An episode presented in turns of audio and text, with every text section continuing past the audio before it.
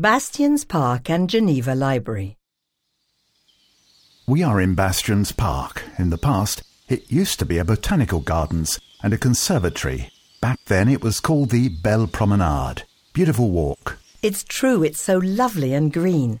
And look at those beautiful monuments and statues either side of the path. Yes, we are here in front of the Geneva Library, which occupies the south wing of this large building that has also been home to the university since the 19th century. It's the oldest cultural institution in Geneva. Its collections date back to the 16th century. Back to the time of Calvin? Exactly. And his academy.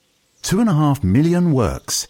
Any idea what kind of distance that would cover? I'd guess 20 kilometres? Much more than that. 60 kilometres, the distance between Geneva and Lausanne. The collections originated from the creation of the Copyright Register in 1539. The idea behind the register was to keep a copy of every publication printed in the canton of Geneva.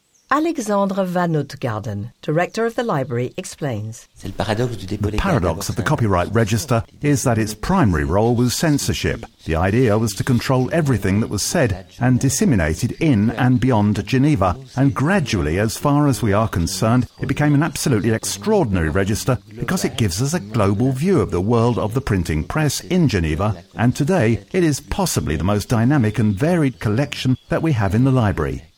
Several million works are added to the bookshelves every year. Calvin's sermons sit side by side with racy cabaret posters, leaflets, and theses written by foreign students. Magazines, comic books, newspapers, music scores, all the written and iconographic heritage of Geneva is stored here. And it all began thanks to a woman, Marie Dentière, a Protestant theologian who had published a pamphlet that was considered rather unorthodox by the authorities of the time.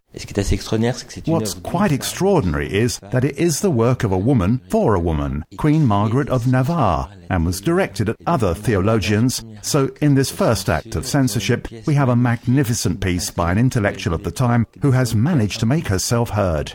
All this makes the library a paradise for researchers. It is listed as one of the Swiss cultural assets of national importance. And more than 40,000 volumes are available for public consultation.